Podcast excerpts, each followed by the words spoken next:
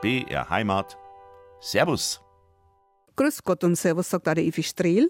Heint bin ich im Bayerischen Wald, genauer gesagt bei Böbrach. Roppendorf heißt der kleine Ort.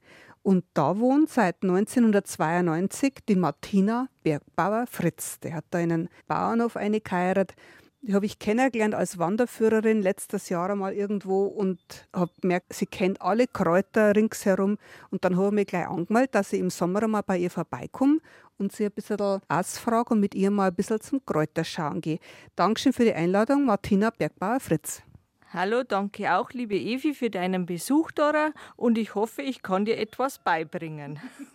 Ja, nicht bloß mir, sondern auch unseren Hörerinnen und Hörern natürlich. Du hast einen Tisch reich gedeckt. Wir sitzen vor deinem Haus in Roppendorf. Bevor du uns jetzt einmal erklärst, wo es das alles für Flaschen sind und vor allem, was da alles drin ist in den Gläser und Behälter, lassen wir uns einmal einspielen. Und du hast mir die Auswahl überlassen. Also zwischen unseren Gesprächen kommt dann Musik und Gesang aus dem bayerischen Wald und drumherum. bin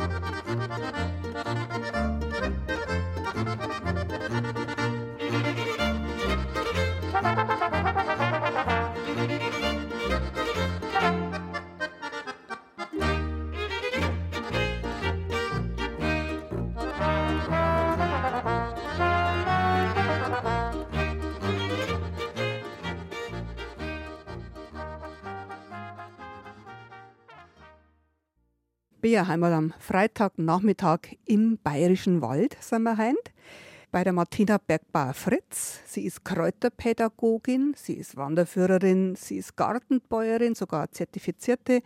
Sie ist jetzt tätig in der sozialen Landwirtschaft. Gelernt hat sie Bauschlosserin, hat dann die FOS gemacht, Fachabitur und dann Bauingenieurin studiert. Allen Respekt, Martina, du hast dir da schon einige Berufe angeeignet in deinem Leben. Wie alt bist du jetzt? In der Zwischenzeit schon 52 Jahre. Müsste ja sagen, ich habe eine Familie, ich habe einen Mann, ich habe einen Sohn, der wird im Juli dann schon 30, eine Tochter, die ist 22. Mein Sohn ist Master vom Maschinenbau, meine Tochter ist examinierte Krankenschwester, mein Mann ist Konstrukteur, also Maschinenbautechniker. Das zu meiner Familiensituation. Du hast da eine geheiratet, da in Roppendorf, in diesem Bauernhof und der Hausname ist der Gogelhansel. Genau, unser Hausname ist Gogelhansel. Mein Mann war sehr neugierig, der hat Annahmforschung betrieben. Eigentlich geht das nur über die Kirche. Dann ist es immer über so zwei Generationen gegangen. Es hat sich nachvollziehen lassen bis 1600 irgendwas und dann ist was abgebrannt. Es geht wahrscheinlich noch weiter zurück. Ich bin von Böbrach hergekommen und das ist jetzt eine Sackgasse. Das heißt, in Roppendorf hört dann die Straße auf. Ja, und zwar unsere Straße, die wo wir jetzt haben, ist unsere Gemeindestraße. Die hat die Flurbereinigung gebaut. Wir sind am Ende der Straße. Das letzte Haus ist unser Bauernhof. Unsere frühe Zufahrt ist eigentlich vor einem ganz anderen Teil von Böbrach gegangen, also praktisch über Asbach. Ich habe jetzt schon deine ganzen Berufe oder Berufungen aufgezählt. Und zur Begrüßung haben wir ja schon gesagt, einen Tisch hast hier gedeckt vorm Haus. Da stehen ja unendlich viele Flaschen, Gläser, Sackerln mit Lavendel drin.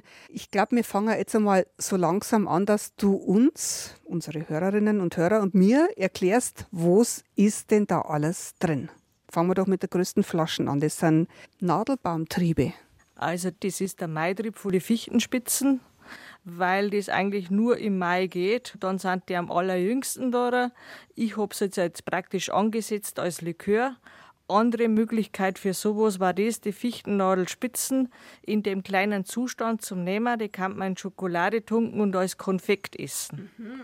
Man könnte aber genauso die Fichtennadelspitzen sammeln, trocknen und in der Sackerleine da als Badezusatz. Weil eigentlich sowas das meiste ätherische Öl enthält, das wo eigentlich dann auch einen Geschmack gibt. Wenn du aber die ganzen Triebe abzupfst, dann wächst ja die Fichten nicht mehr. Da passiert der Fichte überhaupt nichts. Die hat viel mehr Triebe dran, weil du überhaupt verbrauchen kannst. Das Einzige, das wo mir jemand einmal erzählt hat, das waren die Schweizer. Die Schweizer haben gesagt, bei er ist das verboten. Es hätte sich bei ihnen jeder an die Fichten vergriffen. Im bayerischen Wald ist die Lage etwas anders. Wir haben mehr Fichten und wir sind eigentlich in der Art und Weise bei der letzten Generation Fichte. Wieso letzte Generation? Weil man bei uns um den Waldumbau denken muss. Und zwar Fichte ist ein Flachwurzler, ist relativ anfällig. Alle Stürme, alle Winde, alle Trockenheiten. Trockenheit bedeutet für die Fichte das, dass ein Käferbefall kriegt. Winde heißt ein Hafer Bruchholz. Und deswegen muss man eigentlich wieder schauen, was macht man dann? Geht man wieder zurück? Fichte hat man halt angebaut im bayerischen Wald, weil es das schnellwachsigste Holz ist, das wo man braucht halt als Nutzholz. Hat der Gogelhansel auch Waldbesitz? Der Gogelhansel hat etwas mehr als 100 Dober, also mehr als 33 Hektar Waldbesitz und damit ist dann die Sache gelaufen. Äh, kommst du von einem Bauernhof, Martina, wenn du deinen Mo geheiratet hast? Hast du gewusst, auf was du dich einlässt? Nein. man, man heiratet aus Liebe und nicht wegen der Arbeitszwecke. Nein, ich stamme überhaupt nicht vom Bauernhof. Mein Papa und meine Mama, wir haben eigentlich daheim einen Schlossereibetrieb gehabt. Also ganz was anderes. Also drum deine Schlosserlehre, aber du hast halt keinen Schlosser geheiratet, sondern einen Bauern. Nein, ich habe einen Feinmechaniker geheiratet, der weil dann zum Bauern geworden ist und deswegen eigentlich dann die Höchststrafe gekriegt hat, jeder von uns hat eigentlich einen Beruf, der wo nicht der Landwirtschaft zuzuordnen ist. Und damit habe ich das BILA absolvieren müssen, das Bildungsprogramm für Landwirte, damit wir mir nach wie vor förderungsfähig sind. Meine Schwiegereltern haben einen, Bauernhof im Haupterwerb geführt, mir machen wir das im Nebenerwerb. Und damit du die Qualifikationen hast, ja, das BILA. Und die Belohnung von meinem Mann war das, er hat gesagt, okay, ich muss das machen und dann darfst du den Kräuterpädagogen machen. Mit Speck fängt man die Mäuse. da müsste ich auch sagen, es ist halt dann schon so, der Kräuterpädagoge ist nach wie vor das, was mir am größten Spaß macht. Ich habe dann, nachdem dass wir mir im tiefsten bayerischen Wald sind, die Gartenbäuerin gemacht, habe immer meinen Tagesausflug nach Straubing gemacht zu den Gäuboden Damen da und bin eigentlich vorgekommen, ja, weil so ein armer kleiner Bittsteller, die haben Riesenhöfe gehabt mit Ackerflächen, mit einem Hofladen und sonst was. Ja, haben wir gedacht, Martina, bei dir in der Sackgasse, Hofladen brauchst du keinen aufmachen.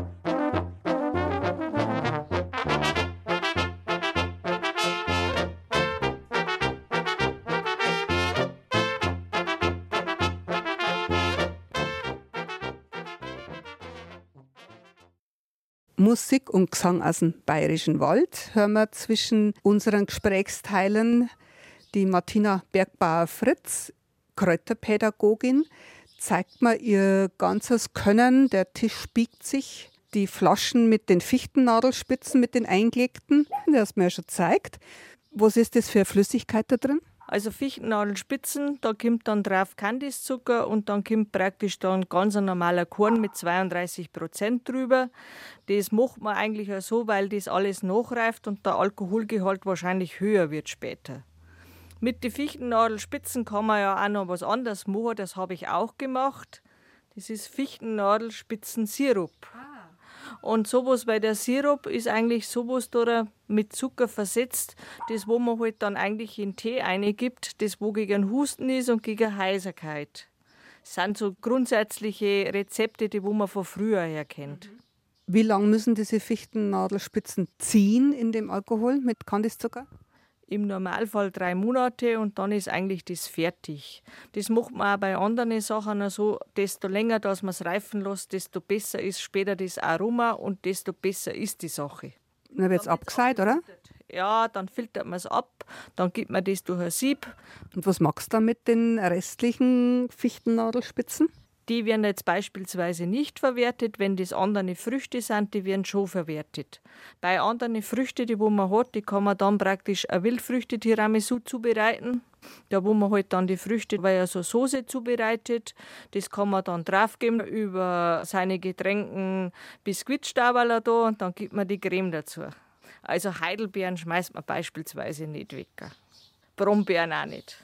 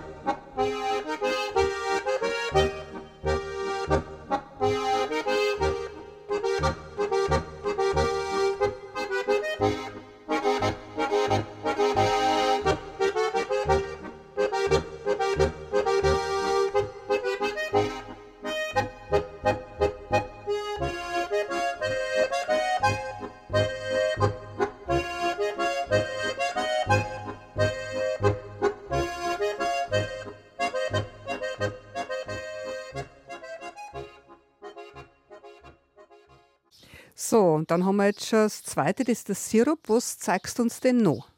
Also alles, was bei uns so üblich ist, da müssen wir auch sagen, das, was am gängigsten ist, ist bei uns eigentlich die Schlehe. Wir haben eigentlich bei uns rundum noch kleinere Gebiete, die wo geschützt sind, da wo man eigentlich Hecken hat. Und die Hecken, die bestehen halt eigentlich auch aus einer Griechschicht, einer Krautschicht, dann eine Heckenschicht und dann kommen Bäume rein. Und die Schlehen sind halt das, was man früher immer gebraucht hat, weil die Dornen haben. Und Dornen ist botanisch wieder ein anderer Ausdruck. Das sind verkrümmte Äste da, die wo man nicht abbrechen kann. Und deswegen tun auch seine Stiche sehr weh, wenn man sowas hat. Und deswegen äh, Schlehen sind eigentlich beliebt bei der Blüte. Das ist eigentlich etwas vom frühesten, vom Frühjahr. Die Schlehe hat eine Besonderheit, es kommen zuerst die Blüten und dann kriegt die Schlehe eigentlich erst Blätter. Und wenn dann das eigentlich so ist, wie wir das kennen, wenn die Schlehe im Spätherbst dann die Beeren dran hat, die blauen, dann muss ich auch sagen, die erntet man dann schon Ende August, wenn das Fruchtfleisch am größten ist, die Beeren blau sind und nicht, weil es immer gesagt haben, wenn der erste Frost kommt. Wenn der erste Frost kommt, ist eigentlich schon zu spät. Dann fällt das Fruchtfleisch schon ein und die Vögel waren auch schon dran. Und die Schlehen haben einen Haufen Gerb- und Bitterstoffe, die filtert man von da heraus, indem dass man halt die Beeren pflückt und eigentlich in den Gefrierschrank oder in die Gefriertruhe rein tut, wieder außer tut, wieder rein tut und man kann die das ganze Jahr über ernten, aus der Gefriertruhe da und verwerten. Und wo sind jetzt bei dir dann die Schlehen drin? Wie heißt denn das bei dir im Bayerwald-Dialekt? Das sind Schlehen, Schlehen sind Schlehen. Da gibt es nichts anderes nicht. Und ich habe auch noch eine zweite Variation da. Also ich habe zwei unterschiedliche gemacht, habe auch noch ein drittes mit dabei. Und zwar, ich habe auch Schlehensaft gemacht. Und Schlehensaft ist eigentlich wieder eine größere Prozedur. Man hat die Schlehen, die übergießt man mit heißem Wasser, ist natürlich Mengenangabe erforderlich. Die lässt man 24 Stunden stehen, seit man wieder ab, den Zug kocht man auf und übergießt man es wieder auf die Schlehen. Das macht man siebenmal. Und dieses Schlehensaft, dieser Ersatz, ist eigentlich das Beste, was man hernehmen kann für die Soße, wenn man keinen Rotwein hernimmt. Ah. Hat den gleichen Geschmack dann. Das ist halt eigentlich der Effekt von sowas. Wahrscheinlich bist du auch eine sehr gute Köchin. Also mein Mann schaut nicht verhungert aus. Sammelst du auch die Schlehenblüten im zeitigen Frühjahr? Ja, die Schlehenblüten waren eigentlich das Bessere, wenn die Dornen noch so Sticherdaten und die relativ klein sind. Man braucht eine größere Menge, aber die waren eigentlich das Beste gegen Erkältung, da weil die schweißtreibend sind. Und zum Schweißtreiben, da gibt es noch andere Pflanzen mit dazu, aber das waren halt die frühzeitigen, die wo man im Frühjahr schon sammeln kann. Und wenn du das erntest, was hast du da an Kleidung an, dass du nicht total gekratzt wirst? Naja, gut, so gierig muss man dann auch nicht einsteigen in die Pflanze. Man nimmt die äußersten Äste da, man hat schon am besten seine Gartenhandschuhe um, damit man nicht direkt gestochen wird. Man braucht natürlich auch noch das Feinfingergefühl, dass man die kleinen Blüten zupfen kann.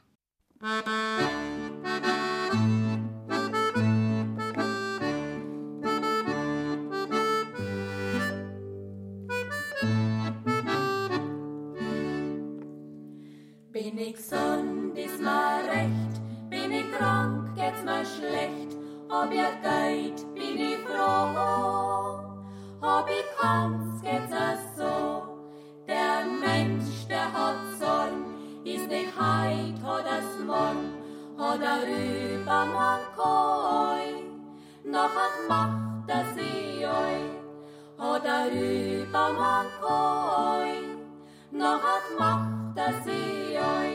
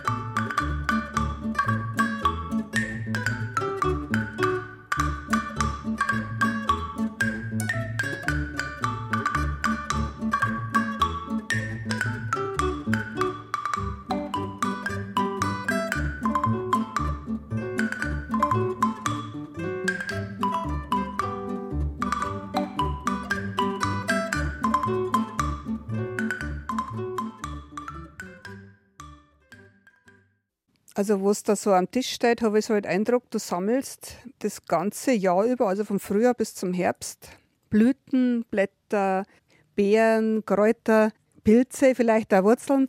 Bist das ganze Jahr beschäftigt, daraus was zu machen? Ja, das kommt natürlich noch Saison drauf an, es kommt auf die Witterung drauf an. Da müssen die auch sagen, ich freue mich jetzt dann schon wieder, wenn man eigentlich wieder in die Pilze gehen kann. Das, was natürlich auch immer von Woche zu Woche unterschiedlich ist. Größte Sache da, wo es die Leute interessiert, sind die Steinpilze. Die wachsen halt einmal zwei Wochen extrem viele. Da muss man halt dann auch wieder schauen, weil konserviert man das. Steinpilze oder auch Birkenpilze, Rohkarpen macht man eigentlich so, die trocknet man fürs ganze Jahr. Man kann es aber auch einfrieren. Beim Trocknen ist es halt einfacher, wenn man es in die Soße gibt. Bei den eingefrierten macht man eigentlich mehr oder weniger dann eine Suppe draus. Du sprichst mit mir aber jetzt nicht dein Ursprungsdialekt, Martina, oder? Etwas kultiviert. du denkst an die nicht bayerisch sprechenden Menschen vor allem, oder? Ich könnte das schon sagen, also praktisch das, was ich am liebsten mag an Pilze, das war ein Regois, das war jetzt wieder umgangssprachlich bei uns im Gebrauch. Regois haben Pfifferlinge. Und sowas da macht man halt bei uns dann entweder nur als Soße und ein Semmelmehl oder man macht das größer da und man sagt, man hat ein Schweinefilet und macht halt dann eine Pfifferling-Rahmsoße dazu macht Spätzle dazu. Oder einen Semmelmehl. Ist üblich bei uns. Wann beginnt die Pilzsaison? Die Pilzsaison, die beginnt eigentlich Ende Mai, aber es ist mit der Temperatur, wo wir zurzeit haben, kann man nicht mehr sagen, welcher Pilz zuerst wächst. Früher war es so, es hat dann eigentlich schon die Maischwammerl gegeben. Und je nach Witterung kann es auch bis in November eingehen. Ja, das sieht man dann eigentlich, dass dann eigentlich, wenn es äh, feuchter wird, dass man dann mehr Pilze hat, also sowas wie Pfifferlinge, die wo eigentlich dann im Späten sind. Das, was bei uns eigentlich nach wie vor ist, wo manche Leute drauf stehen, das sind die Maronen. Aber bayerischer Wald, wir haben immer noch den Nachteil von Tschernobyl, wir haben das immer noch. Du kannst eigentlich nur Heidelbeeren, du kannst Maronen und Wildschwein wird getestet immer noch praktisch auf, welche Verseuchung das hat. Die Jäger, die freuen sich drauf. Wenn das Wildschwein mehr Becquerel hat, dann kriegt es vom Freistaat mehr Geld. als wenn sie es selber vermarkten müssen.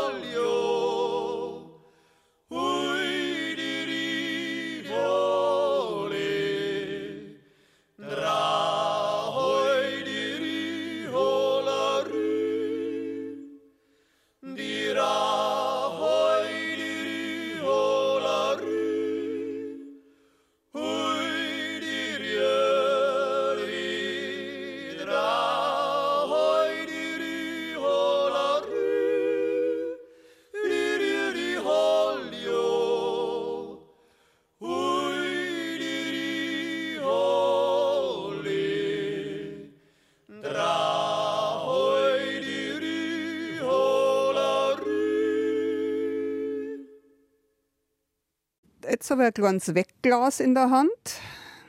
Was ist denn da drin? Das schaut aus wie grobes Salz oder wie Sesamkörner. Martina, klär mich doch einmal auf. Also das ist ein sehr interessantes Glas. Dieses Wegglas, das ist nämlich ein Hagebuttenpulver drin. Oh. Und zwar, da sind zwei unterschiedliche Sachen drin. Das sind die Kerne von der Hagebutte drin und das Fruchtfleisch. Und sowas gibt es als Pulver eigentlich auch in die ganzen Bioläden. Sowas braucht man gegen Arthrose. Ist sehr beliebt worden, das Hagebuttenpulver. Da suchen immer mehr Menschen danach, weil eben die gute Wirkung bekannter geworden ist. Das Hagebuttenpulver also ist in der Naturform gar nicht so einfach zum Herstellen. Es macht einen Haufen Aufwand, Hagebutte vorn und hinten.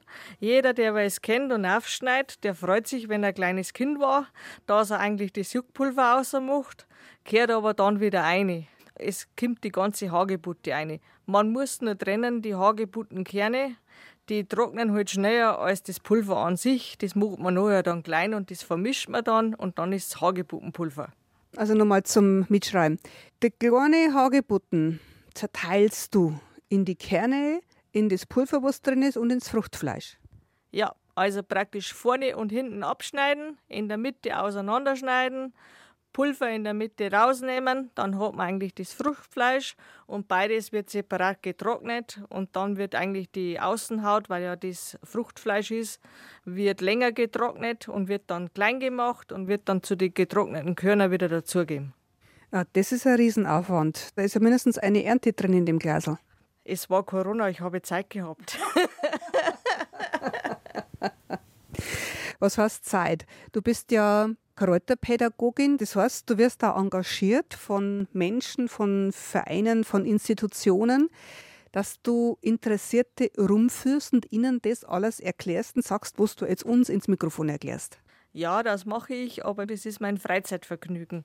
Also für meine normalen Tätigkeiten, ich muss dann vorarbeiten und muss später dann nacharbeiten.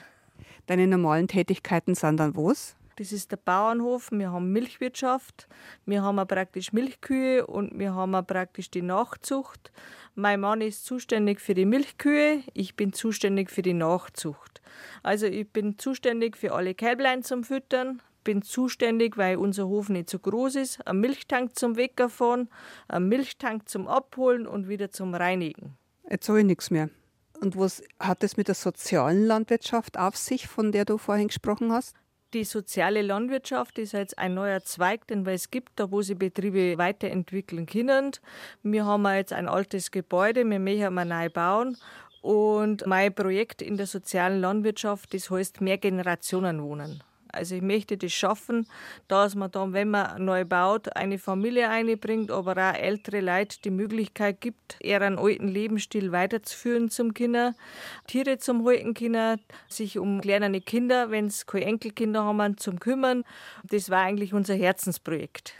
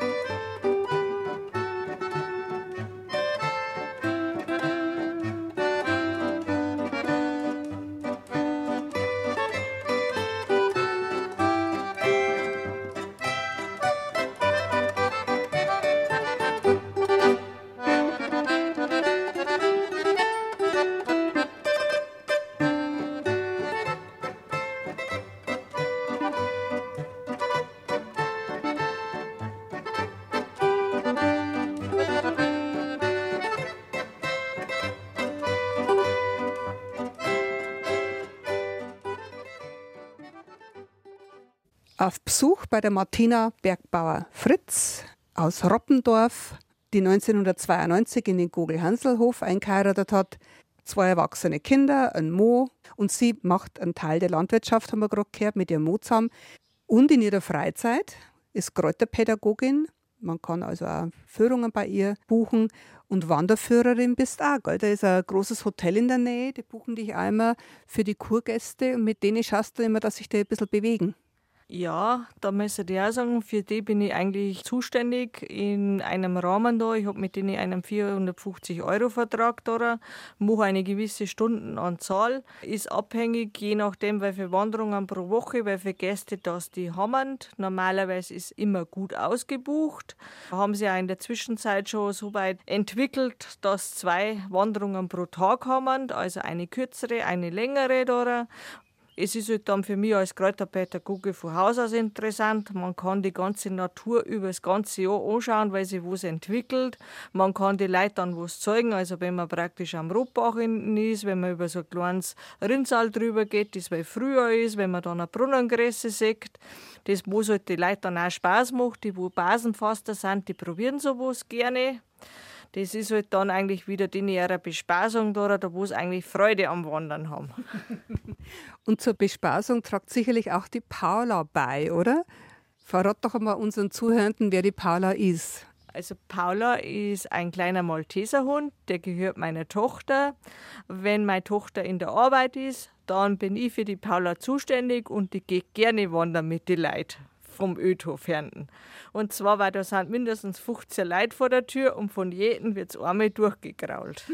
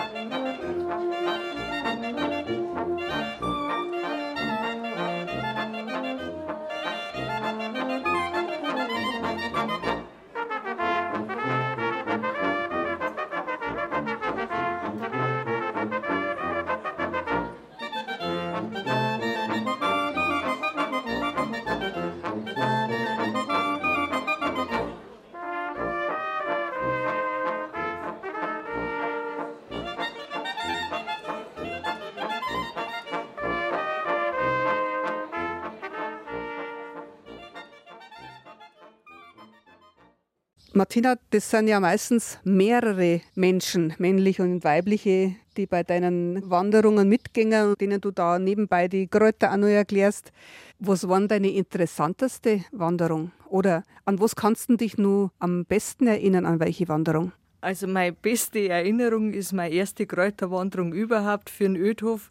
Und zwar, ich habe eine Kräuterwanderung gehabt für einen einzigen Herrn mein einzigster Herr, der hat sich die Kräuter anschauen müssen, weil er zu Besuch zu seiner Tante und zu seinem Onkel gefahren ist und die haben ihn praktisch einen Garten von der Hildegard von Bingen betreut. Und mit meinen Herren haben wir dann Kräuter angeschaut, oder? das war recht interessant. Ja, wir haben uns auch technisch unterhalten über andere Sachen und er hat mich zu guter Letzt auf einen Tee eingeladen. Fehlt da eigentlich dein Beruf als Bauingenieurin? Nein, weil in der Zwischenzeit der Konkurrenzkampf so groß geworden ist und die Leute eigentlich, bei mir war es so gewesen, ich hätte dann in ganz Südbayern umeinander fahren müssen, da war meine Familie auf der Strecke geblieben. Und die Entscheidung, äh, Familie oder Beruf, da müssen die sagen, Familie kommt zuerst, Beruf bringt da irgendwann nichts mehr. Dann hast du dir verschiedene Berufungen ausgesucht. Ja, da müsste ich auch sagen, man kann nicht im Leben alles haben. Man verzichtet da auf manche Sachen lieber als auf Kinder oder sonst was. Und Kinder werden halt eigentlich gefördert. Wir sind am ländlichen Raum da. Die brauchen eigentlich dann auch Bezugspersonen, die wo halt dann machen, die wo schauen. Und du hast ja eigentlich auch das Ziel, dass deine Kinder die größtmöglichste Förderung kriegen. Und wie schaut es mit der Geselligkeit aus, da heraus auf dem Land? Ja gut, ich bin eigentlich immer schon in der Art und Weise sportlich unterwegs. Ich bin seit über 30 Jahren beim gleichen Verein, bin da engagiert. Bei welchen? Ich bin beim TV Rumansfelden. Ich spiele da eigentlich schon seit gewissen Zeiten Tischtennis. Ich habe mit TV Rumansfelden bei den Damen eigentlich schon mit einer Jugendfreigabe angefangen. Wir haben viele Jahre Landesliga gespielt habe später dann eigentlich Verletzung gehabt und wollte eigentlich gar nicht mehr spielen. Dann haben mich meine Herren sechs aufgeweckt, haben gesagt, du solltest aber dann bei uns mitspielen. Das war damals noch so, man hat eigentlich entweder bei Damen oder Herren spielen müssen. Ich habe dann die Herren vorgezogen.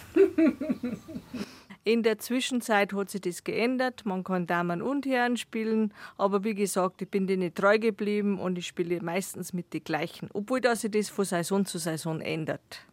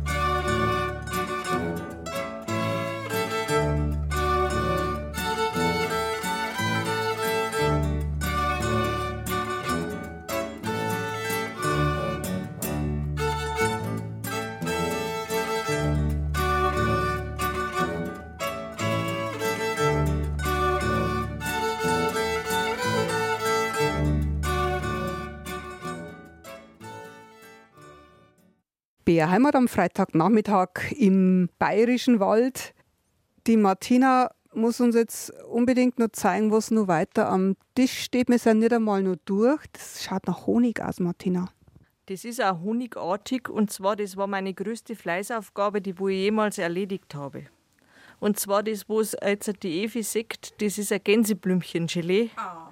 Und ich habe von meinem ganzen Rasen die ganzen Gänseblümchen-Köpfe da abgemacht und habe Gänseblümchen-Gelee gemacht. Aber drei Tage lang im ganzen Haus hat es gerochen nach frischer Wiese. Stört das jemand? Nein, es hat nicht gestört in dem Sinne, aber es war halt ungewöhnlich. Und zwar Gänseblümchen-Gelee macht man in der Art und Weise, man nimmt die ganzen Gänseblümchenköpfchen, je nach Menge übergießt man die mit Wasser, kocht man auf, macht man den Zug dann am nächsten Tag raus, den Zug kocht man auf und schüttet man wieder über die Gänseblümchen, drei Tage lang. Wenn man damit fertig ist, dann seit man das ab, was übrig geblieben ist an Flüssigkeit, das kocht man mit Gelierzucker auf. Und genauso, weil das Rezept sagt, das wird feiner als Honig. Das ist ja eine irre Arbeitsleistung. Sag einmal, das ist jetzt ein kleines Glasel, das ist halb voll. Wenn du jetzt das an Arbeitszeit berechnen würdest, wie viel kostet das dann? So ein kleines halbes Glasel Gänseblümchen-Gelee ich denke mal fast unbezahlbar. Weil da müsste ich auch sagen, das ist drei Tage lang, ja, ja, eineinhalb Stunden mit Aufkochen, zwei Stunden und dann kommen ja vielleicht 100 Gramm raus. Also zu wenig. Was steht noch alles da? Das Glasel, das schaut nach Lindenblüten aus. Nein, also dieses Glas, was da drin ist, mache ich jetzt auf und dann riecht es am Geruch. Kamille. Kamille habe ich gesammelt und zwar in Deckendorf draußen, da wo es Getreidefelder haben. Sprich, wenn die in der Brache liegen, dann kommt die echte Kamille. Und so bei mir im Bayerischen Wald, wir haben ja sowas nicht. Wir haben keine Getreidefelder nicht. Wir haben nur die strahlenlose Kamille oder die falsche Kamille, aber keine echte Kamille nicht. Das ist dann immer mein Vorzeigeglas. Dann ist da noch ein kleines Flascherl, auch mit der Flüssigkeit drin und schaut aus wie Kümmel.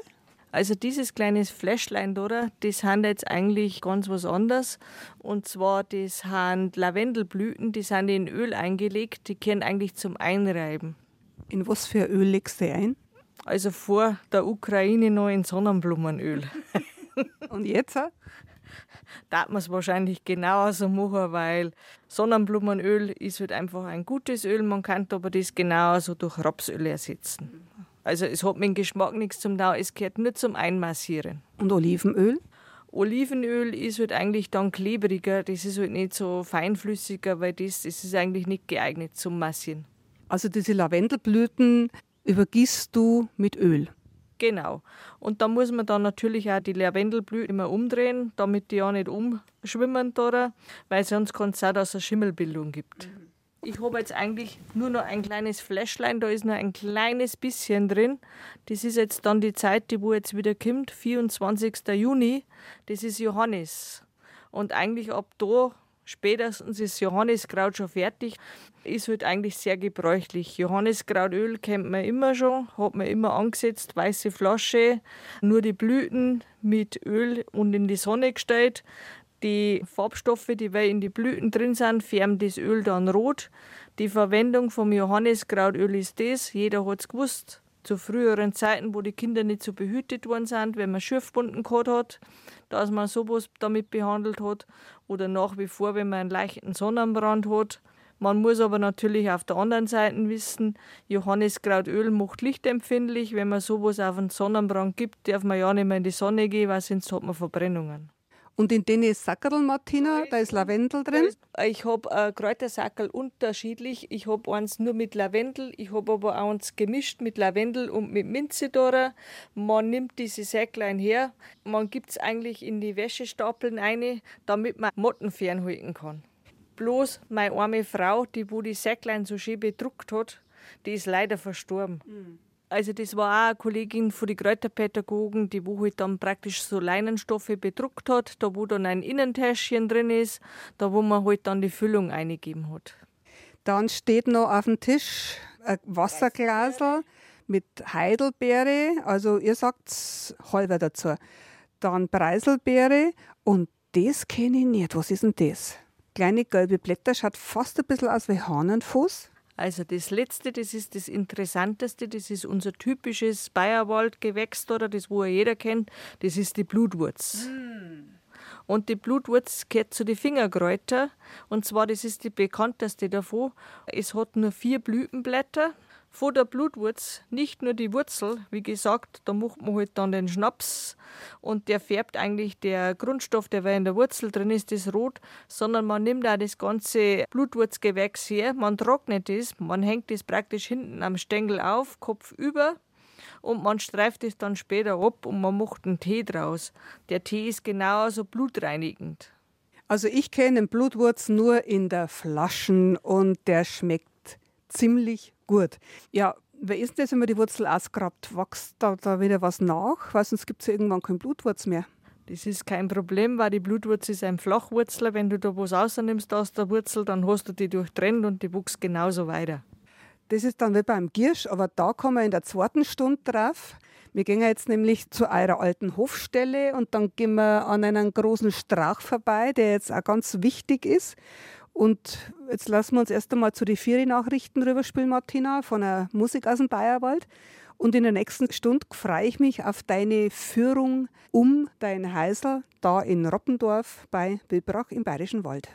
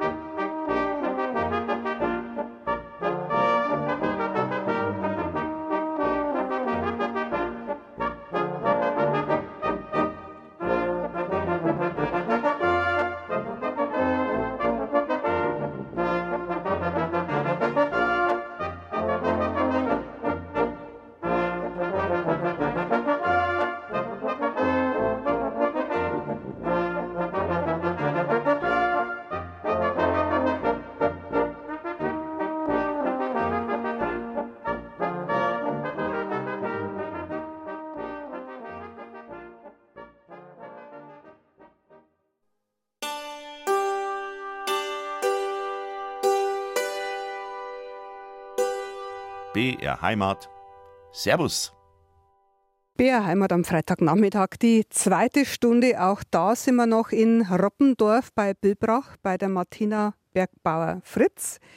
Gelernte Bauschlosserin, hat dann Bauingenieurin sogar studiert, ist Wanderführerin, Kräuterpädagogin, zertifizierte Gartenbäuerin, macht soziale Landwirtschaft und vor allen Dingen, sie ist natürlich Bäuerin, Landwirtin im Nebenerwerb.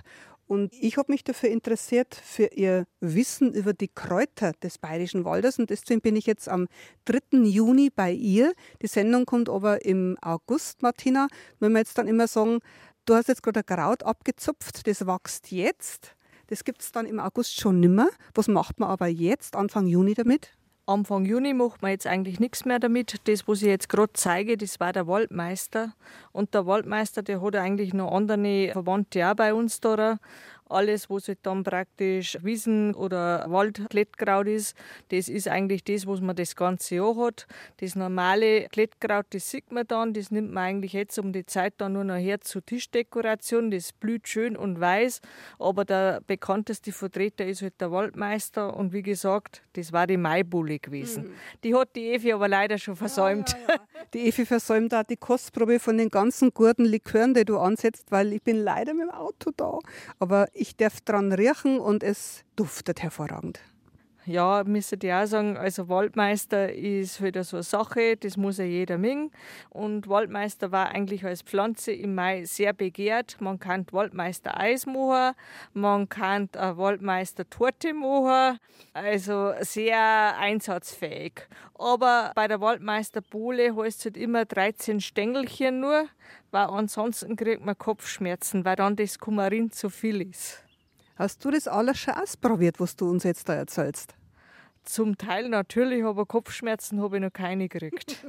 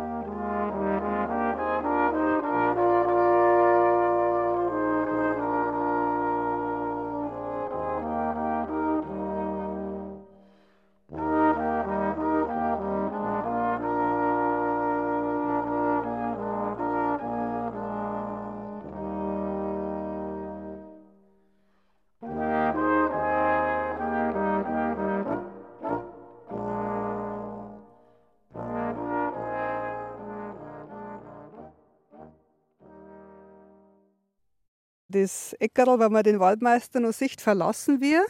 Um dein Haus herum blüht und gedeiht es. Es sind unterschiedliche Pflanzen, die wir haben. Das nächste, was da wächst, das was eigentlich eine alte Heilpflanze ist, das ist aber eigentlich dann erst später reif. Das war eine Karde. Und die Kade ist eigentlich das einzigste Mittelchen, das man halt kennt, wo die Pflanzen her, das wo halt gegen die Zecken aktiv ist. Du bist doch viel im Wald, Martina. Wie viele Zecken bringst du damit haben? Gott sei Dank dieses Jahr noch keinen. Der einzige, der bei Zecken bei uns bringt, das ist die Paula.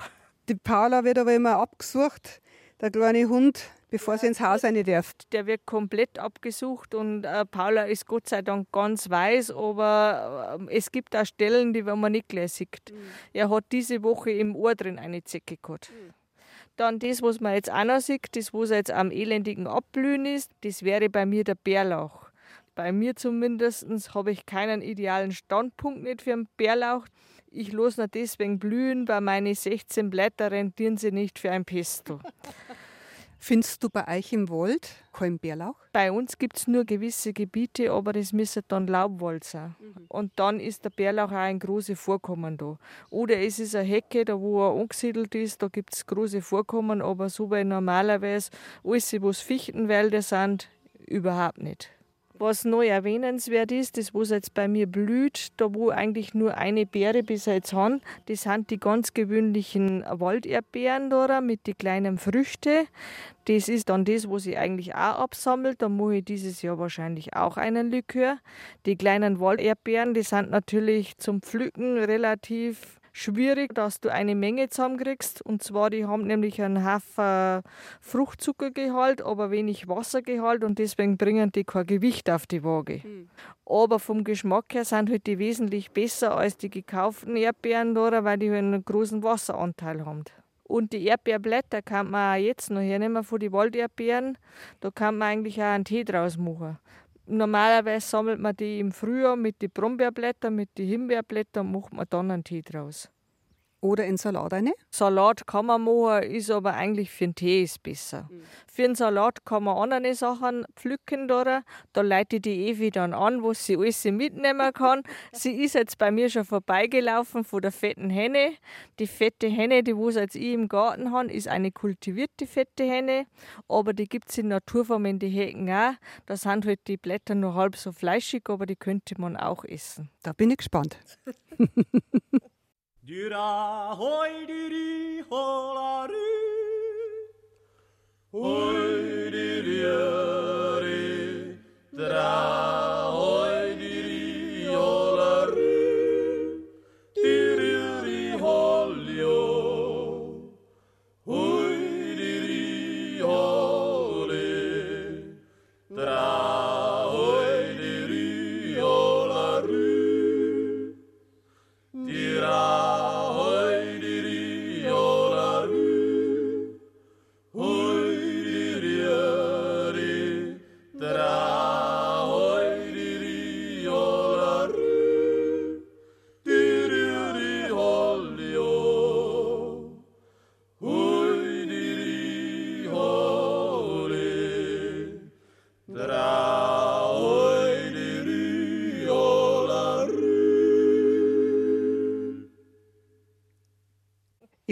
Eckerl lugt eine Blüte raus, kleinere, eine größere. Jetzt gehen wir mal einen schönen, pflasterten, steilen Weg in den unteren Teil vom Garten. Ja, das Zeckenkraut wächst ganz schön bei dir. Das, was ich auch im Garten habe, das habe ich eigentlich auch nicht umpflanzt. Die lasse aber jetzt stehen da auf meinen Rasen. Das ist eigentlich das Bessere da. Ich lasse jetzt die Evi da mal riechen. Da. Das kennt die bestimmt. Also Minze. Nein. Ähm, Melisse? Nein. Evi, isst du keine Pizza nicht? Das ist ein Toast. Mm. Oder will der Majoran? Majoran, genau. Und wie gesagt, also das wuchert dann und das wächst und das darf sich auch verbreiten. Es hat schöne Blüten und zwischen den Dost hat sich noch was anderes angesammelt. Oder? Also diese Staude, was du da siehst, liebe Evi, das ist jetzt praktisch eine Malve. Mhm. Und die Malve kriegt jetzt dann ihre Blüten. Entweder kriegt sie es in weiß oder in rosa. Das ist dann der Malventee. Warum mein Garten nicht so kultiviert ist, ist ganz klar. Ich habe auch manche Sachen schon etwas vernichtet. Was denn zum Beispiel? Indem, dass ich zu übereifrig bin beim Garteln und habe das dann ausgerissen und das hätte mir dann leid getan. Ich bin so froh, dass ich eigentlich wieder richtige Schlüsselblumen habe, die wo eigentlich im Frühjahr kommen. Bei uns ist das relativ schwierig. Ich war jetzt einmal bei einer Lehrfahrt in Franken, die haben eine ganze Wiesen von Schlüsselblumen. Und bei uns sind eigentlich die bedroht beim Aussterben. Und die möchte ich eigentlich immer vermehrt werden lassen und deswegen ist das eigentlich auch nicht gegrast. Habt ihr einen anderen Boden? Ja, unser Boden ist lehmig da und er ist halt eigentlich relativ trocken und er hat halt eigentlich nicht immer diese Beschaffenheit. Früher hat man bei den Schlüsselblumen kein Problem nicht gehabt, die waren halt nahe von den Gräben da, aber nachdem dass er jeder Bauer alles trainiert hat und das Wasser abgeleitet hat, damit er mit seinem Udelfassel drüber fahren hat können, sind halt manche Pflanzen weggekommen. Genauso, äh, wo es wenig geworden ist, muss man jetzt im Baumarkt wieder kaufen, wenn man eine Sumpftutterblume braucht. Ja, da muss halt auch sumpfig sein. Ja, aber man hat ja früher die Gräben gehabt und an die Gräben sind sie ja gewachsen, aber mit der Drainage hat man es halt weggebracht und damit sind die beim Aussterben gewesen. Ja, und wenn du eine Sumpfdotterblume jetzt im Baumarkt hast, was setzt du hinter? Muss ja auch feucht sein. Das sind dann für die Leute, die wo halt praktisch einen Gartenteich anlegen, die wo halt dann wieder nass und sumpfig brauchen, die brauchen ja wieder Pflanzen dazu. Das, was man jetzt in meinem Garten auch sieht, also das, was nicht mehr so groß ist, weil wir haben letztes Jahr ein Problem gehabt, wir haben alles rausgerissen. Dieses kleine glänzende da, das ist das kleine Habichtskraut. Und das kleine Habichtskraut, das ist auch bekannt, wenn man einen Apotheker Palo liest, aus den Blüten, man sieht es, wenn man es anschaut, das ist ein Korbblütler da, das hat man braucht gegen Katar. Da hat man ein Mittelchen gegen Katar gemacht.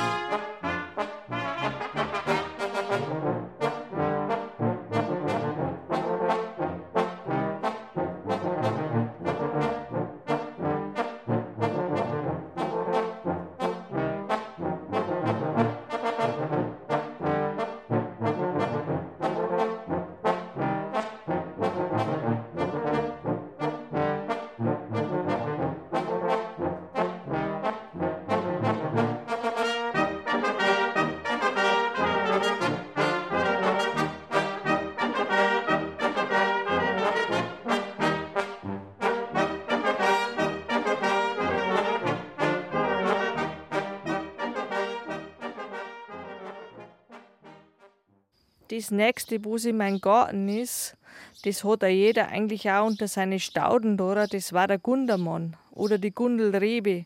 Und das kommt aus dem Althochdeutschen und das war eigentlich gegen Eiter gewesen. Man hat den auch hergenommen für die Gründonnerstagsuppe. Das war ein würziges Kraut.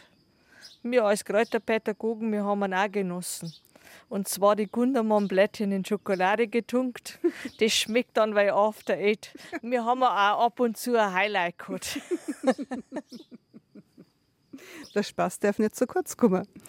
Den hätte ich jetzt gar nicht gesehen, den Gundermann. Das muss man wirklich wissen, dass das was ist, was man essen kann. Das kenne ich zum Beispiel auch. Spitzwegerich. Also Spitz- und Breitwegerich, das ist jetzt dann das, wenn ich Devi in die Brennnesseln reinschicke, dann nehmen wir einen Spitz- und einen Breitwegerich her, dass sie die Pusteln wieder wegkriegt. Ein Spitz- und Breitwegerich ist natürlich auch eine alte Heilpflanze, kennt ja jeder. Es gibt keinen Erkältungstee, wo das nicht drinnen ist, weil das sehr schweißanregend ist. Und genauso, wenn man in der Naturheilkunde nachschaut, Spitz- und Breitwegerich hat man immer zu zwei Jahreszeiten hergenommen, nämlich im Frühjahr und im Herbst. Man hat ein braunes Glas gehabt, man hat das dann schichtweise eine da, eine Lage Blätter, eine Lage normalen Haushaltszucker, Blätter noch ein bisschen eingestampft, ein Erdloch, das wenn man markiert hat. Und man hat dann abgewartet, dann haben sie die Blätter zersetzt, das war dann nicht mehr grün, sondern braun, das war der natürliche Hustensirup, das war eigentlich das Gegenteil, ja, der Konkurrent zum Fichtennadelsirup. Aber die Arten hat man immer schon kennt. Habe ich das jetzt richtig verstanden? Das Glas hat man dann in den Boden eingesteckt. Ja, und zwar Sinn und Zweck war da, weil unterhalb einer gewissen Schicht hat der Boden immer die gleiche Temperatur und damit hat sich das zersetzt. Und man hat ja nicht kühlen können, man hat eigentlich gewusst, dass das nicht in die Sonne darf, man hat nur gewusst, es muss eigentlich dunkel gelagert werden und deswegen in den Erdboden. Haben sie es eingeräumt. Genau, und dann markiert natürlich, wo das Glasel mit dem Spitzwegerich ist, damit nicht irgendeiner da gerade umgrabt. Die haben ihre Ecken schon markiert gehabt, da wo was drin gewesen ist, da wo man was finden kann.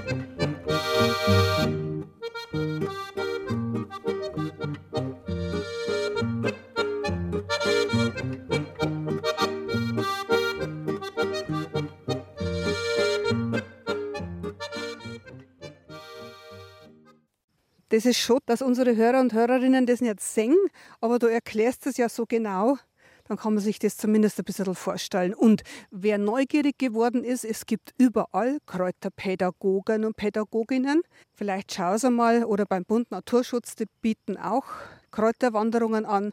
Das irgendwann einmal mitgänger, das ist total interessant. Ich habe mich eigentlich schon darauf gefreut, Martina, seit wir das im November ausgemacht haben, dass du mir deine Kräuter zeigst die läuft vorbei, die läuft vorbei. Es gibt da unterschiedliche Sachen. Sowas, wo wir jetzt gerade dabei sind. Kennst du sowas? Wiesenschaumkraut? Das ist ein Verwandter vom Wiesenschaumkraut, aber das ist das Hirtentäschlein, deswegen hat auch das die Täschlein dran. Ah. Und so wie beim Hirtentäschel, das war halt eigentlich im Zweiten Weltkrieg so eine Suchaktion für die alten Frauen und die kleinen Kinder haben man sammeln müssen, weil mit den Nüsschen hat man eigentlich Blut stillen können. Mhm. Und das, was man jetzt auch sagt, das, wo man vorher praktisch nur angedeutet haben vom Spitz und vom Breitwegerich, der ist eigentlich auch zum Verwenden. Die ganzen Knospen kann man auch essen. Die kann man einmachen als Mix Pickets da zusammen mit den Knöpfen vom Wiesenknopf in Essig, Salzlake legt man das ein, das kann man dann genießen. Also ich kenne den Spitzwegerig eigentlich bloß, dass man auf so eine Schürfwunde drauflegt. Ja, er hat eine entzündungshemmende Wirkung, aber normalerweise ist seine Sache eigentlich das, dass man es mehr hernimmt für Erkältungskrankheiten, weil das zum Spitzen anregt. Und ich möchte jetzt einmal so eine Knospe von dem Spitzwegerich probieren. Ich knipse mir das einmal ab und. Mhm, mhm. Mhm. Schmeckt nicht einmal schlecht. Ein bisschen herb. Ja gut, das ist bei Wildkräutern ganz gängig und wer einen Wildkräutersalat macht, der muss eigentlich bedenken, er darf keinen Essig verwenden, sondern einen Wildkräutersalat, den macht man eigentlich Maximum mit Zitronensaft und mit Öl an. Und Öl ist eigentlich für alle Wildkräuter auch erforderlich, sonst kannst du es nicht verdauern, sonst sitzt eine Stunde länger auf deinem gewissen Ort. Also das werden wir jetzt merken, diese Knospen vom Spitzwegerich dass ich die auch mitsammle und die kommen dann in meinen Salat rein oder ins Pesto. Leider sind wir jetzt unten vorbeigegangen, aber wir gehen jetzt dann nochmal hin. Und zwar die Brennnesseln sind sehr interessante Pflanzen. Die Brennnesseln, die kann man eigentlich das ganze Jahr ernten. Am besten ist, wenn sie klein sind. Dann kann man es verwenden als Spinat mit dem Kirsch gemischt. Wenn sie größer sind, kann man die Brennnesseln die Samen abnehmen, soweit wie wir jetzt dann sind. Und bei den Brennnesseln ist es so, es ist eine einhäusige Pflanze, das heißt, es gibt ein Männchen und ein Weibchen. Und die Frage ist meistens, wie kennt man das Männchen und das Weibchen auseinander? Das Weibchen hat schwerere Samenstränge, das fällt nach unten und das Männchen, das steht wie gewohnt nach oben. Das gleiche Beispiel für einhäusige Pflanzen ist im Garten die Erdbeere. Die Erdbeere hat nämlich das auch. Man darf sie da nicht hinreißen lassen, dass man die sechs größten Pflanzen aussucht, sondern muss ein Sechsertragerl komplett nehmen. Weil bei den sechs Pflanzen ist nämlich fünfmal weiblich dabei und nur ein Männchen. Hast du das Männchen aussortiert, hast du keine Chance auf Erdbeeren. Danke für den Tipp, Martina. Das haben bestimmt auch einige nicht gewusst, wie zum Beispiel ich. Das interessiert die Leute, genau. Und wir hören jetzt wieder Musik und Gesang aus dem Bayerischen Wald.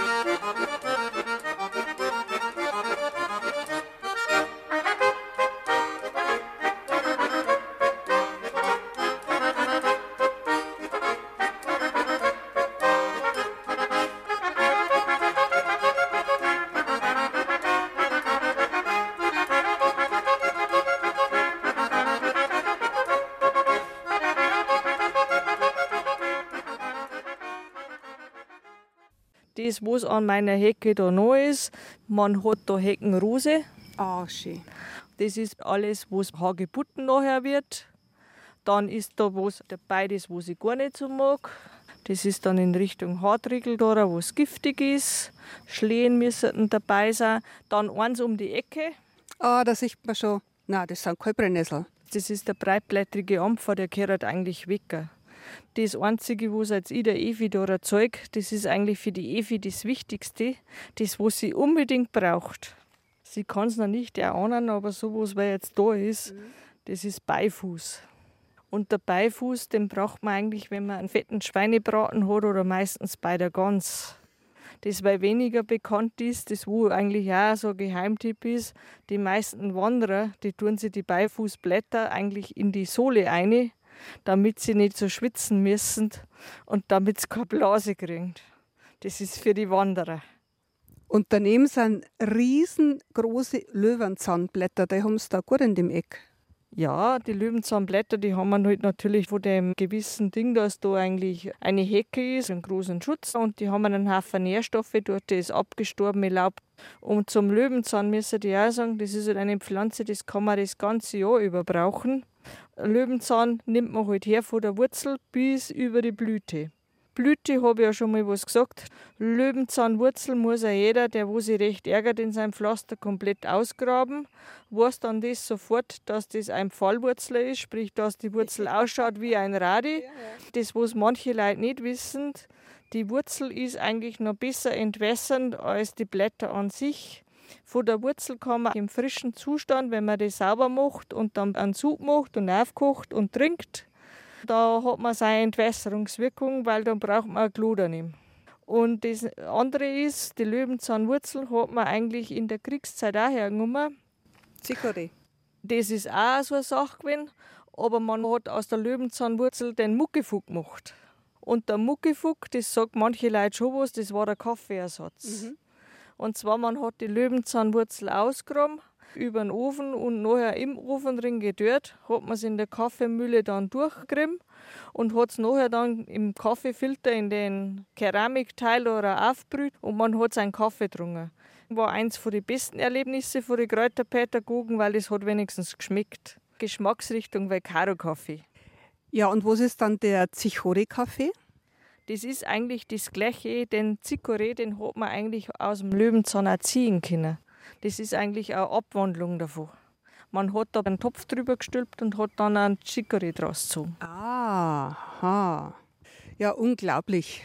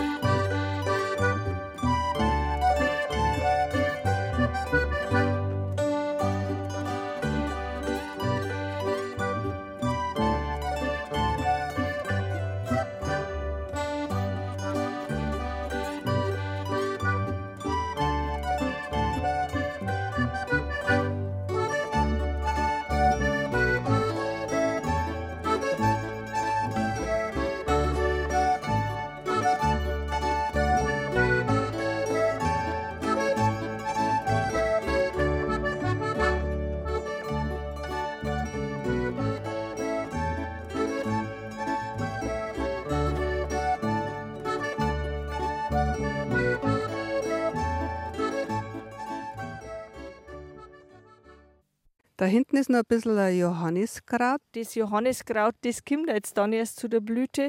Das geht eigentlich zu den typischen Frauenpflanzen. Wir schauen uns jetzt dann noch am Frauenmantel an und die Schafgabe. Das Johanniskraut ist heutzutage nicht mehr nur ein Frauenkraut in gepressten Pillen gegen Depressionen. Heutzutage haben wir auch die Männerdepressionen. So viel zur Gleichberechtigung. Und weiter geht's um die alte Hausstelle vom Gogelhansel, sozusagen am Ende der Sackgasse. Einen alten Bulldog habt ihr auch noch. Und da neben einem Holzstoß sind die ersten Brennnesseln, der ich sich. Ja, die Brennnesseln, die haben eigentlich viele Funktionen. Also bei mir im Haus um habe ich auch in so einem Busch, ich lasse das stehen, man sieht, das brummt und summt überall da. Mhm. Und zwar die Brennnesseln in dem Zustand, wenn sie schon relativ groß sind. Entweder man braucht es im Naturgarten von Haus aus, man setzt eine Brennnesseljauche an. Das heißt also, wenn die Brennnesseljauche zum Stinger anfängt, dann ist das gut. Das ist eigentlich für die Rosen gegen Blattläuse, aber genauso kann man die Jauche auch unten einspritzen als Dünger. Die Brennnessel lässt man dann stehen. Das ist nämlich die Brutstätte fürs Pfauenauge für die Schmetterlinge. Dann die Brennnesseln hat man früher auch genutzt beim Kneip. Wenn einer Gicht geplagt war, dann hat man die Leute mit den Brennnesseln peitscht, dass die Pusteln gekriegt haben und hat man es verbunden, damit die Durchblutung gefördert worden ist. Man hat aber genauso, bevor man Leinen kennt hat und Baumwolle kennt hat, hat man Stoff aus Nesseln gemacht. Bei unserem Rundgang in Roppendorf an der alten Hofstelle sicher jetzt ein Kraut. Martina, das kenne ich auch. Da hat meine Großmutter gesagt, das ist ein Hexerkraut, das ist ein Schöllkraut. Wenn man das abzupft, da kommt so ein gelber Saftasser, den man tunlichst nicht an die Kleidung bringen sollte. Und wenn man das auf so kleine Warzen drauf streicht, dann ging der ja mal weg. Das stimmt und genauso gibt es noch eine andere Sage dazu. Das Schöllkraut und das Salomonsiegel und ein drittes Krautkern dazu.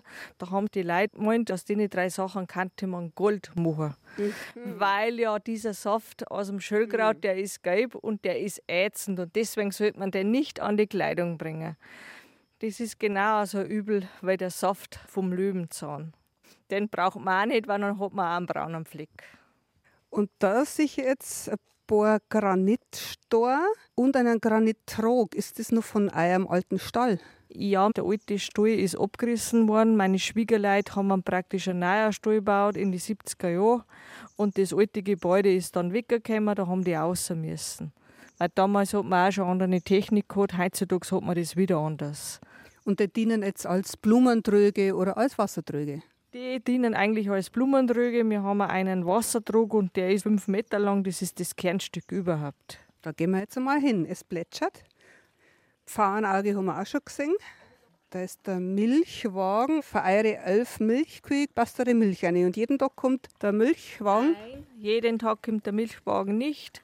Das ist eine Sparmaßnahme. Jeden zweiten Tag kommt der Milchwagen. Dann muss das hinbringen zu der Ablieferungsstelle, weil sie die Molkerei einen Tag die Kühlung spart.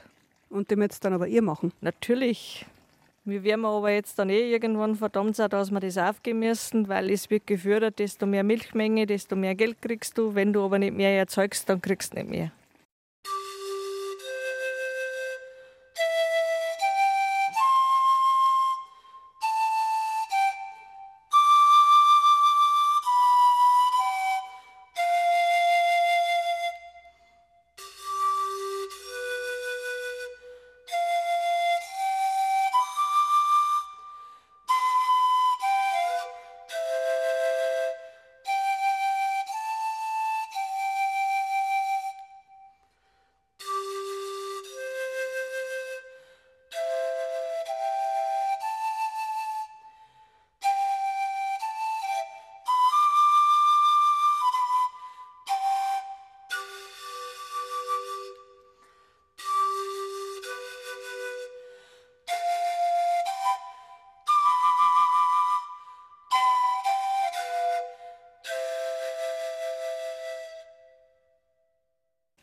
Es plätschert. Wo kommt denn das Wasser her? Also das ist reines Quellwasser, was wir haben. Dann lang einmal rein. Das ist sehr kühl. ja, angenehm. Ist ein heißer Tag heute. Also das ist praktisch unsere Quelle. Wenn du da auf Nacht noch kneipen willst, dann gehst du einmal um den Wasserkran da rundum und dann bist du frisch da. Also das hat schon seinen Effekt. Und bei uns ist wirklich ja so, die Quelle ist auch immer schon da. Das Wasser in Tag und Nacht. Das ist jetzt gedrosselt, das kannst du noch besser aufräumen. Dein Mo, Martina, heißt Johann Fritz. Hans, sagst du zu ihm. Und ein Johann, aber mit einem N, ein Johann Fritz ist da vermerkt auf dem Wassergrand. 1889 und eine Blätterranke haben es auch noch umgemacht. Sehr schön. Das heißt, 1889 ist der Wassergrand aufgestellt worden. Genau. Also der Vorfahre hat sich da mal was Gutes getan, dass er auch ein Bad nehmen hat können und hat sich da einen größeren Wasserdruck geleistet. Neben dem Wassergrand ist noch so ein alter Steinanbau. Das ist eigentlich der Zwischengang gewesen zwischen einem Stall und das war der Keller, weil drin war praktisch dieser Gewölbekeller gewesen, da haben sie einlagern können und genauer so, deswegen muss dieses Haus da unten gehen. Es ist eigentlich da gebaut worden auf die alten Fundamente von dem Haus, wo es 1954 abgerissen worden ist. Und da ist dieser Teil vom Keller auch erhalten, unten drunter. Und das heißt, die haben keine richtige Abdichtung nicht gemacht. Also da ist immer von hinten feucht aufgegangen, das sieht man aber dann auch. Also das, was jetzt schon zwei Meter wuchert, oder? das ist eine Elendspflanze. Wer das einmal gehabt hat, der mag es nicht. Das ist der japanische Knöterich. Oh. Und den japanischen Knöterich, den haben eigentlich die Seefahrer von England mitgebracht und dann nach Europa mit verschleppt. Und den einzigen, was man damit tun kann, das ist eine Tischdekoration machen, indem dass man abhakt und so 10 cm lange Teile macht, dann schaut das aus wie Bambus. Aber ansonsten kann man den nicht gebrauchen. Wie kommt dann so eine exotische Pflanze auf einem Bauernhof im Bayerischen Wald in einer Sackgasse? Weil das ist genau so wie mit dem indischen Springkraut, es verbreitet sich dann überall hin, also da hast du keine Chance nicht. Du bringst es aber auch so schnell nicht los, da müsstest du immer dahinter sein, sofern ein Blatt kommt, müsstest du ihn schon abhaken.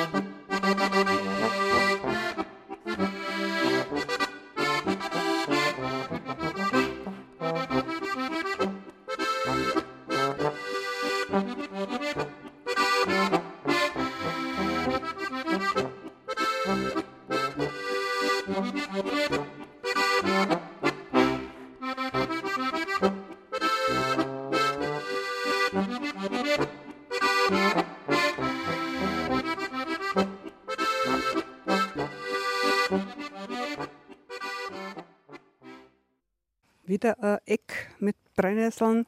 Dem Geruch nach kommen wir jetzt zum Stall. Hinterm Stall, die Fenster sind offen. Das Viech schon abzufrieden drin. Wir gehen jetzt über einen kleinen grasbewachsenen Weg zu Martinas Betätigungsfeld. Jetzt, äh, das sind die kleinen Kabeln. Fritzchen, hey, magst du nicht? Gell, hey, Fritzchen, ja. Ist noch nicht deine Zeit, gell? Ja. Wie alt ist das? Fritzchen, du wird jetzt 14 Tage alt. Also zwei Wochen. Und dann gehen wir jetzt noch zum nächsten Nachkommen auf dem Gogelhanselhof zur Amanda. Christi Amanda, wie alt bist denn du? Der Amanda ist im Februar geboren. Also die ist jetzt dann schon drei Monate alt gewesen. Ganz schön groß.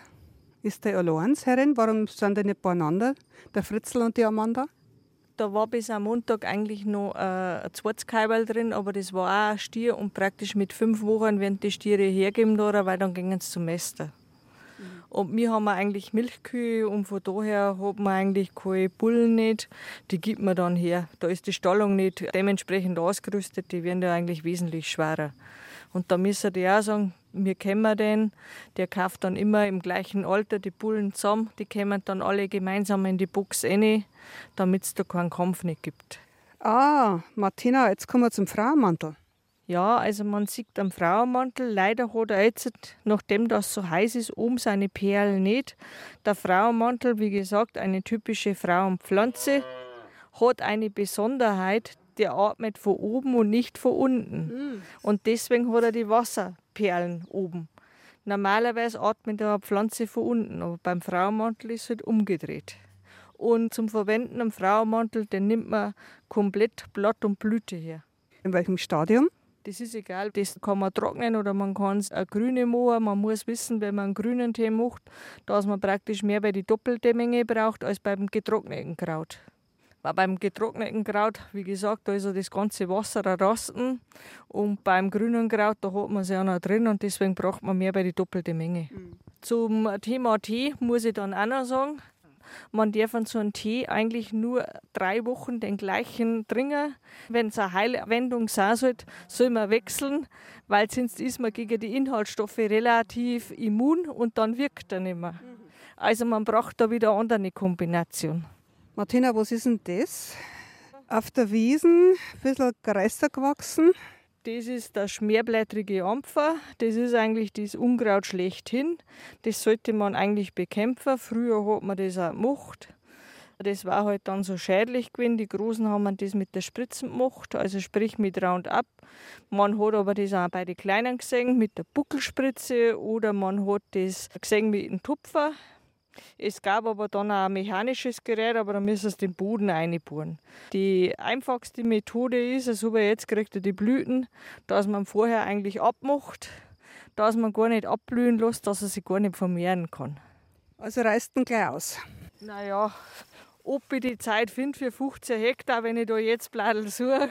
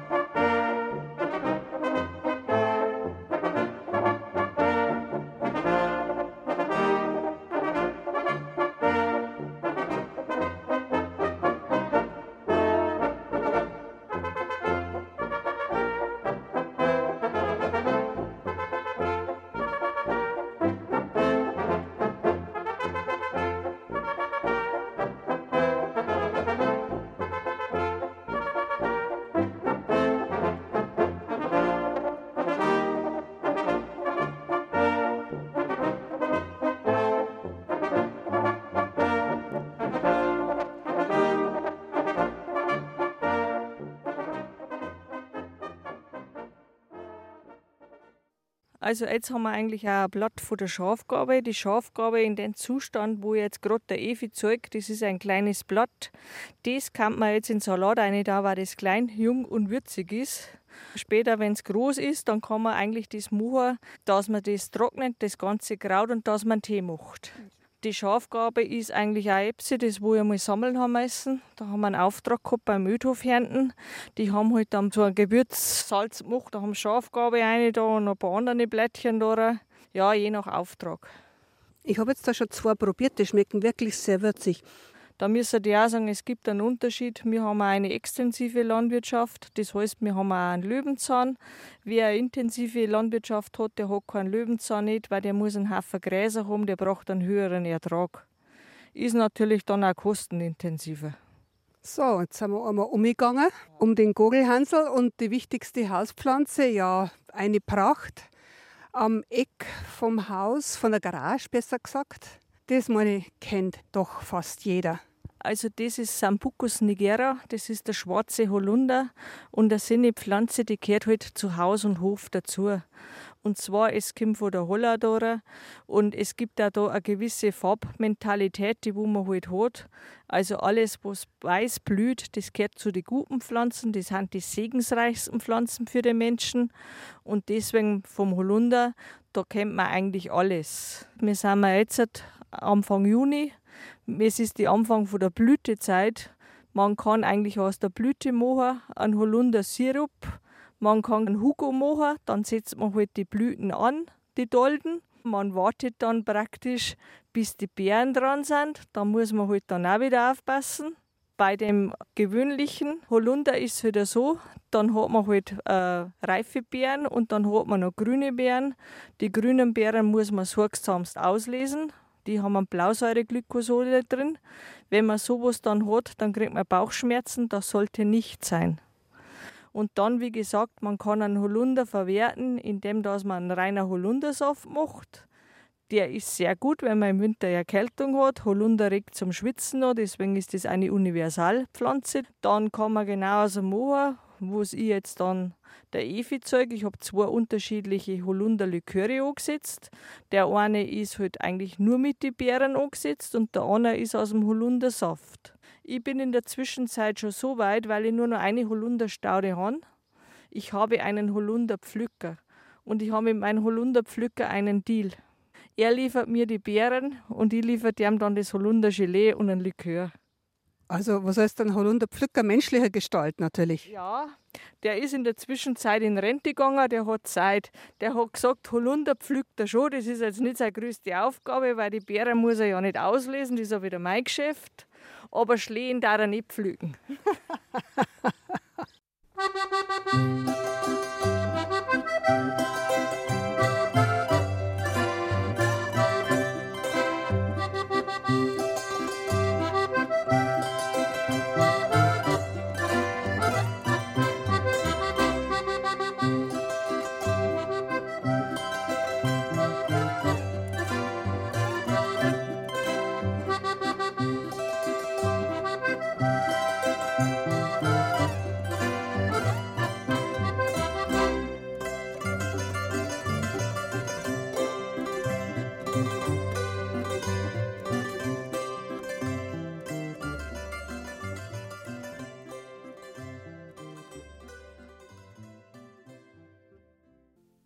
So, und unser kleiner Rundgang ist beendet um den Gogelhanselhof in Roppendorf bei Böbrach im Bayerischen Wald. Martina, da gibt es noch ein, zwei Flaschen, über die haben wir noch nicht geredet und die schauen auch sehr interessant aus. Hocken wir uns einmal wieder nieder und trinken einmal einen Schluck Wasser. Also Evi, riech einmal. Ist recht gut. Helf mir. Also was jetzt ich auch gemacht habe dieses Jahr, das war ein Quittenlikör. Und dieser Quittenlikör, der ist umgesetzt worden mit reiner Quittensaft. Zum Quittensaft ist eine Vanilleschote reingekommen, sind Pigmentkörner reingekommen, Nelken reingekommen, Zitronenschale, Orangenschale, der Ingwer ist noch mit dazugekommen. Und man hat das nachher dann aufgossen und stehen lassen. Aber wie gesagt, Wartezeit drei Monate. Ah, recht ja gut. So, aber jetzt eine große Flaschen, eine bräunliche Flüssigkeit drin, das schaut aus. Was sind das für Kerne, die da drin liegen, Martina? Also ich war einmal beim Wandern. Eine alte Frau ist vor ihrem Haus gesessen und war beim Zwetschgen entkernen. Sag ich, Engelmeierin, weißt du die einmachen? Sagt sie, auf die Zwetschgen ist sie gar nicht scharf, sie will die Kerne haben. Und zwar, die hat aus den Zwetschgenkerne, das ist das allerbeste, habe ich dann auch gemacht, einen Likör gemacht. Und zwar frische Zwetschgenkerne mit Kandis und ganz normaler Korn und drei Monate stehen lassen. Das ist eigentlich der bestriechendste Amaretto, wo man sich vorstellen kann. Oh. Habe ich ja noch nie gehört. Ja, recht wirklich wie Amaretto. Mm. Also, liebe Zuhörerinnen und Zuhörer, Zwetschgenkerne nimmer wegschmeißen, sondern aufheben und ein Amaretto draus machen. Ja, Martina, das Letzte, was ich noch fragen wollte, auf dem Tisch liegen auch Vier Flyer von den Kräuterpädagogen mit unterschiedlichen Rezepten. Die Kräuterpädagogen haben sie eigentlich auch entwickelt. Also man hat nicht nur, also was mit Fleisch macht, das habe ich früher, sondern man ist jetzt eigentlich zu anderen Sachen übergegangen. Also wo es vegan ist, wo es vegetarisch ist. Jeder kann sich austoben, was er haben will. Wildkräuter Karottenspaghetti. Das klingt ja auch super. Und vor allem die Farbzusammensetzung ist phänomenal. Es ist dekorativ angerichtet, da müsst ihr auch sagen. Bei den teuren Restaurants, man sieht es jetzt schon, da wird dann dekoriert, da kommen halt dann Pfeilchen rauf in der Mitte. Genau so, was jetzt ich habe. Mein Schnittlauch, der ist in der Blüte. Schnittlauchblüten sind genauso zum Essen. Genauso wie die Schnittlauchknospen, mit denen kann man auch was anfangen. Also man muss die nicht wegschmeißen. Was fängt man mit Schnittlauchblüten an oder Schnittlauchknospen? Schnittlauchblüten, die kommen am Salat auf und die Knospen, die kann man auch einlegen, wegkapern.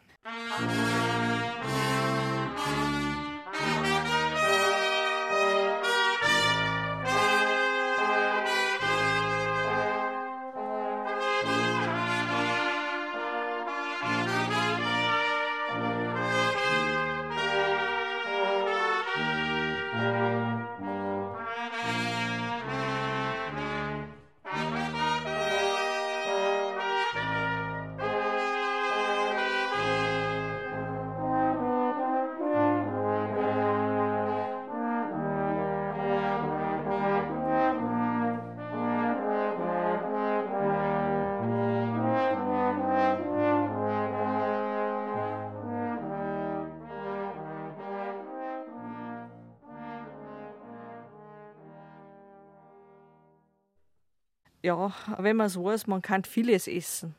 Aber man braucht wieder Zeit für seine Sachen. Und man braucht Zeit, um das zu lernen. Also noch einmal, ich war bei einer Kräuterpädagogin, bei der Martina Bergbauer Fritz in Roppendorf bei Böbrach im Landkreis Regen. Der Hausname vom Bauernhof heißt Gogelhansel. Und Sie haben uns jetzt viel erzählt. Die Sendung ist deshalb auch wie immer zum Nachhören ein ganzes Jahr lang unter br-heimat.de. Martina Bergbauer, bist natürlich auch vernetzt mit anderen Kräuterpädagoginnen. Ja, also ich gehöre zu den Kräuterpädagogen Niederbayern Oberpfalz und wir sind jetzt ein eingetragener Verein geworden. Und da gibt es Treffen, wo man sich austauscht und gibt es auch Fortbildungen. Es gibt beides, beispielsweise einen Internet-Stammtisch, da wo du eingeladen wirst, einen Zugangscode kriegst, da wo du mitreden kannst. Normalerweise haben die Kräuterpädagogen jedes Jahr alle zusammen eine Zusammenkunft. Da gibt es auch dann gewisse Stände, wo es manche Leute anbieten. Das weil dann wieder eigentlich interessant ist für die anderen. Es hat dann welche gegeben, die haben einen Stoffdruck gemacht, also praktisch mit Farben, die aus Kräutern gewonnen wurden, die halt natürliche Basis sind. Es sind natürlich auch welche da gewesen, die haben eine Seifen gemacht. Es waren ja andere da, die haben praktisch auch Liköre oder sowas. Es sind da auch manche dabei gehabt, die haben einen Betrieb, die haben dann praktisch ihre Nudeln verkauft und ihren Eierlikör oder sowas. Es war immer recht interessant. Es hat auch manche gegeben, die Kräuterkissen gehabt haben. Also mich hat das interessiert. Ich habe mir dann auch eins gekauft, das wo meine ganze Familie geliebt hat.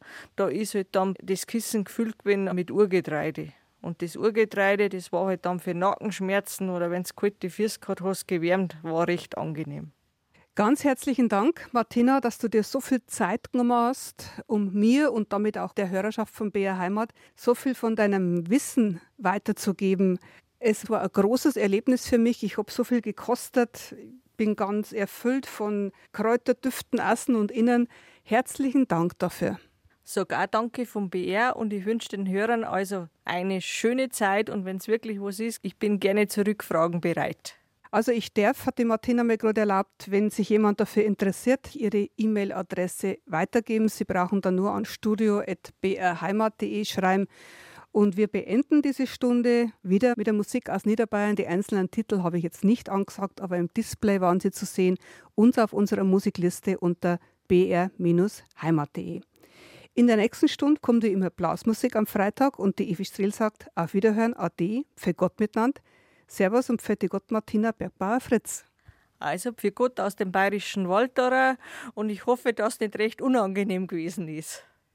Ah, oh, das haben Sie jetzt sehen sollen. Ein Pfauenauge hat sich auf mein Mikrofon gehockt. Das bringt jetzt einfach Glück, glaube ich. Schön war es im bayerischen Wald. Für Gott beieinander.